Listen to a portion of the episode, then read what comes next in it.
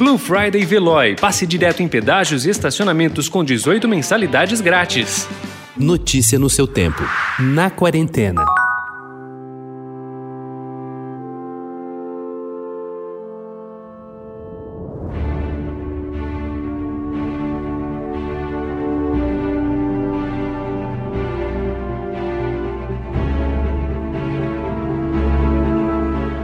Não são muitas as séries inspiradas em fatos reais que têm o poder de fazer o público torcer, mesmo sabendo como tudo vai terminar.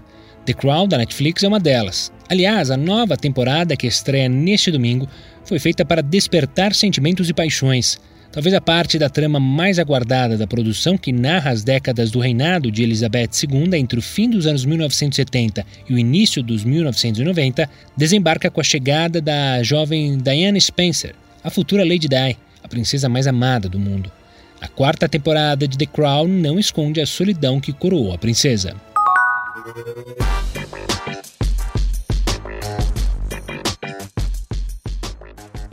O diretor John Jennings recebeu uma missão quase impossível: fazer um documentário sobre a Rainha Elizabeth II que trouxesse novidades. Para fazer Elizabeth II Segredos da Monarquia Britânica, que estreia sábado às 11 horas da noite no National Geographic, sua equipe buscou arquivos do mundo todo, resultando em milhares de horas de vídeo, áudio e fotos. Uma das fontes mais valiosas foi fornecida por autores de livros sobre a rainha nas últimas décadas, recurso que Jennings já havia usado usado em outros projetos. Com foco na vida pessoal de Elizabeth, o filme é uma versão não ficção de The Crown.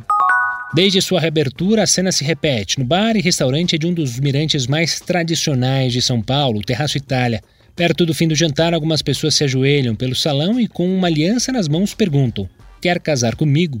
Pedidos de casamento são uma tradição por lá, mas estão ganhando força depois da reabertura em setembro do espaço que ficou seis meses fechado por conta da Covid-19. Ainda no centro da cidade, outro mirante reabriu suas portas e já conta com um considerável fluxo de visitantes, o Farol Santander.